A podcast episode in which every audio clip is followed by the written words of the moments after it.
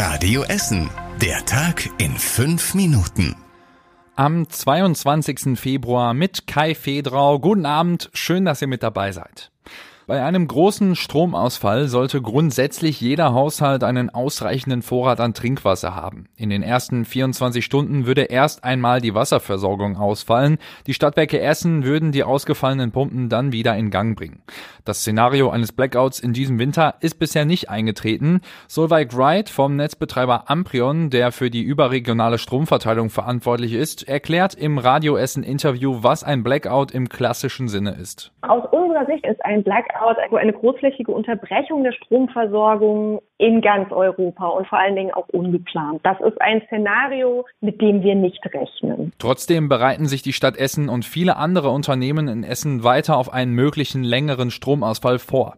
Zum Thema Blackout gab es auch einen Radio Essen Expertentalk heute. Die wichtigsten Aussagen dazu findet ihr auch auf radioessen.de. Nachdem literweise Gülle in den Deilbach und in den Baldeneysee geflossen sind, wird das Wasser weiter ausgewertet. Eine Gefahr für unser Trinkwasser bestehe aber nicht. Die Entnahmestelle ist sowieso oberhalb des Deilbachs. Die Betreiber sind außerdem rechtzeitig gewarnt worden und konnten das Wasser genau beobachten. Bei Auffälligkeiten könnten sie die Entnahmestellen neu ausrichten.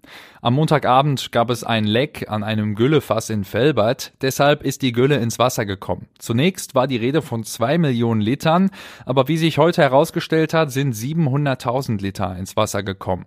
Olaf und Steffi aus Kupferdreh haben eine Werkstatt direkt am Deilbach. Sie haben die Gülle am Dienstagmorgen direkt wahrgenommen. Der ganze Deilbach war alles schneeweißer Schaum äh, und es stank auch eklig. Also es sah nicht gut aus, das Wasser. War ja ziemlich schaumig, ziemlich braun. Jetzt ist es so klar, klar wie immer. Es ist kein Schaum mehr da, nichts mehr, alles wieder wunderbar.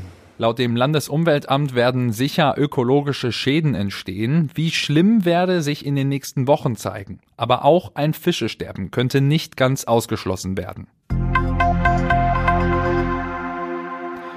Das Bistum Essen spendet zwei Millionen Euro an die Caritas, um Hilfsangebote für Menschen in Not zu finanzieren.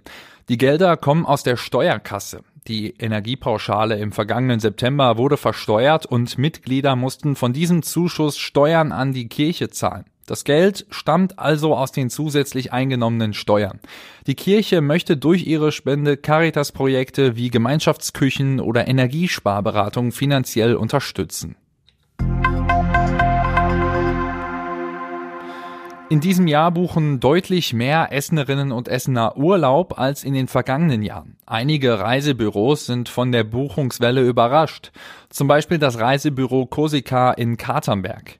Sie merken aber noch etwas Zurückhaltung bei Familien, sagt Geschäftsführer Uwe Wenglikowski. Bei Familien merkt man in diesem Jahr doch äh, etwas Zurückhaltung wahrscheinlich auch vor dem Hintergrund am meisten mit den Energiepreisen. Die klassischen Ziele für Familien sind im Endeffekt im Sommer zum Badeurlaub die Türkei und Ägypten. Es kommen Buchungen halt, aber ich würde sagen, ein, ein bestimmter Teil fehlt doch. Auch Fernreisen werden aktuell noch zurückhaltend gebucht. Die Nachfrage nach Kreuzfahrten steigt aber. Weil viele Reisebüros unter Personalmangel leiden, ist die Buchung oft nur noch mit Termin möglich. Und das war überregional wichtig. US-Präsident Joe Biden hat sich heute in Polen mit Vertretern aus Oststaaten der NATO getroffen. Dabei ging es um die Sicherheit in der Region vor dem Hintergrund des Ukraine-Kriegs. Biden versprach den östlichen Staaten erneut Beistand, sollten sie angegriffen werden. Er sagte, die USA würden buchstäblich jeden Zentimeter der NATO verteidigen. Und zum Schluss der Blick aufs Wetter. In der Nacht bleibt es leicht bewölkt und die Wolken, die bringen auch so ein bisschen Regen mit. Das Ganze bei sieben Grad.